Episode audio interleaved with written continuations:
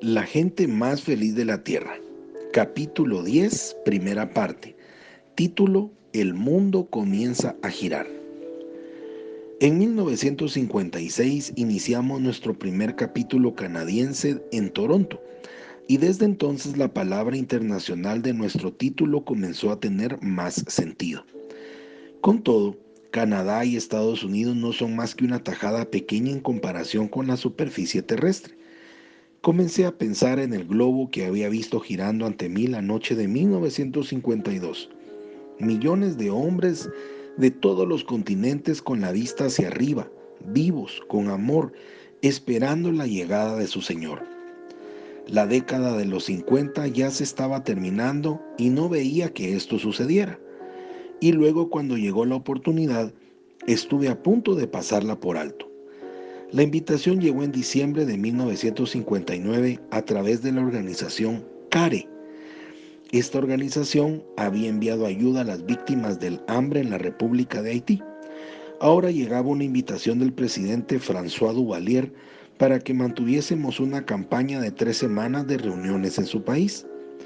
Todo lo que sé de Duvalier, le dije a los grupos de la cafetería Clifton, es que se trata de uno de los dictadores más sanguinarios de todo el mundo. Tortura, policía secreta, cada cual ha oído una historia diferente de Papadoc. Acudir a esa invitación sería como admitir que estábamos de acuerdo con su sistema. Y fue Rose quien lanzó el reto. En tu visión, Demos, ¿Había algunas partes del mundo fuera por causa de sus gobiernos? Intenté recordar y respondí, no, todos los continentes, todas las islas llenas de gente, hombro con hombro, sin vida y sin esperanza, la primera vez y gozosamente vivas la segunda. Las divisiones políticas no entraban para nada. Entonces, no creo que debieran entrar divisiones ahora. Cuando peor es un sistema político, más necesita la gente confiar en el Espíritu Santo. Y por supuesto, Rose tenía razón. Así que en febrero de 1960, 25 hombres de la fraternidad tomamos un avión en dirección a Haití. No sabíamos entonces que este primer vuelo marcaría el rumbo para los siguientes 15 años. Solo sabíamos que cada uno de nosotros en alguna forma completó sus pasajes para Haití y cambió sus vacaciones para el invierno. Y mi esposa contaba con un viaje en verano. Y partimos respaldados cada uno por las oraciones de nuestros respectivos capítulos. Además, apenas se había aterrizado en el aeropuerto de Puerto Príncipe cuando se abrieron las puertas delanteras y entró un grupo de oficiales del ejército con uniformes muy adornados y llenos de medallas. Está aquí el doctor Shakarian, dijo uno del grupo que aparentemente era el intérprete. Soy yo, pero soy solamente un granjero. Bienvenido a Haití, doctor Shakarian. Sus maletas serán llevadas al hotel. Usted venga con nosotros, por favor. Salimos del avión ante las extrañas miradas de los demás pasajeros y atravesamos entre una doble fila de soldados rígidamente atentos. Una hilera de limusinas negras nos estaban esperando. Nunca pasamos por aduanas a pesar de que habíamos llenado en el avión una serie de formularios para tal propósito. Bajo doble escolta de motocicletas, atravesamos volando la ciudad hacia el Hotel Riviera. Allí el senador Arthur Bonhomme, líder de la mayoría del Senado, nos esperaba. Todo está preparado para su reunión de esta noche, me dijo en un excelente inglés. Al saber que iba un granjero, se ofreció a llevarme para visitar el mercado de ganado. Yo me quedaba fascinado al ver pasar a la gente. Algunas personas llevaban vacas o simplemente una cabra y las mujeres se balanceaban bajo una cesta de piñas, melones incluso pollos que llevaban sobre sus cabezas sin el menor esfuerzo. Pero para mi asombro, cuando llegamos al mercado, vi cómo destazaban a los animales allí mismo y los vendían inmediatamente en la misma plaza. Es la sequía, me explicó el senador Bonhomme, la peor que recuerdo. Tenemos que sacrificarlos para porque no hay bastante hierba para que coman. El estadio Silvio Cato de Puerto Príncipe tiene capacidad para 23 mil personas y cuando nuestro grupo de 25 llegó aquella noche a las 7.30 estaba casi lleno. Una tarima de 7 por 20 metros de largo se había erguido en mitad de la pista para que pudiésemos hablar. Yo me hubiera sentido algo más feliz sin tantos uniformes militares en la plataforma acompañándonos, pero el senador Bonhomme me aseguró que la presencia de los generales y oficiales del gobierno le daba más realce a la reunión a los ojos de la gente. Intentamos abrir la reunión con algunos himnos, pero pronto nos dimos cuenta de que no encontrábamos alguno que supiésemos en común con el público. Por ello, decidimos seguir el modelo de reuniones que solíamos tener en los capítulos de fraternidad, individuos dando sus testimonios personales. Una vez más, el contacto inicial fue hacer que los hombres de negocios contasen sus propias historias y ello demostró ser de valiosa ayuda. No asomaron diferencias políticas, teológicas o de raza cuando los miembros del grupo hablaron a través de intérpretes acerca de experiencias comunes a todas las personas. Falta de entendimiento entre amigos, enfermedad en una familia, la lucha para ganarse la vida. La siguiente noche, todos los sitios del estadio estaban ocupados y había miles de personas sentadas sobre la hierba de la cancha. La tercera noche, el senador Bonhomme estimó que había una multitud de unas 35 mil personas. Sin embargo, ninguno de ellos había venido para orar. El problema comenzó cuando Earl Prickett estaba hablando.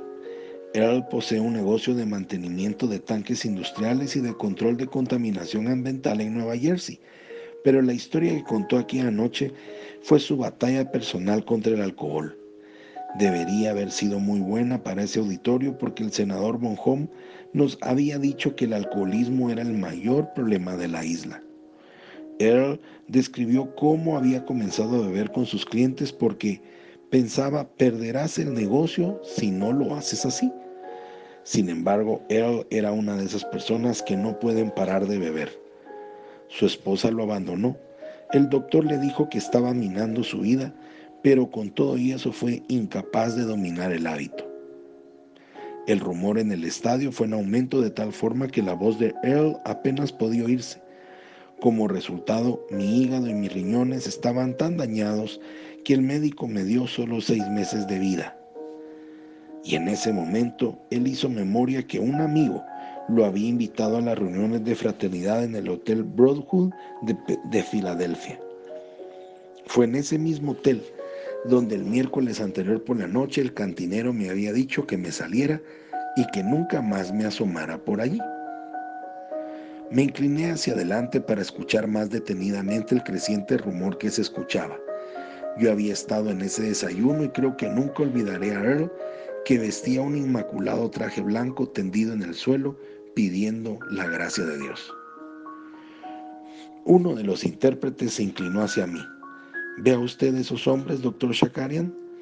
Miré donde me señalaba y fue cuando me fijé por primera vez en una fila de hombres vestidos con túnicas rojas y capuchas del mismo color. Había por lo menos 300 de ellos y marchaban lentamente alrededor de la marca de ceniza que rodeaba el terreno de juego. Un número indefinido de gentes con traje de calle los seguía. Son sacerdotes vudú.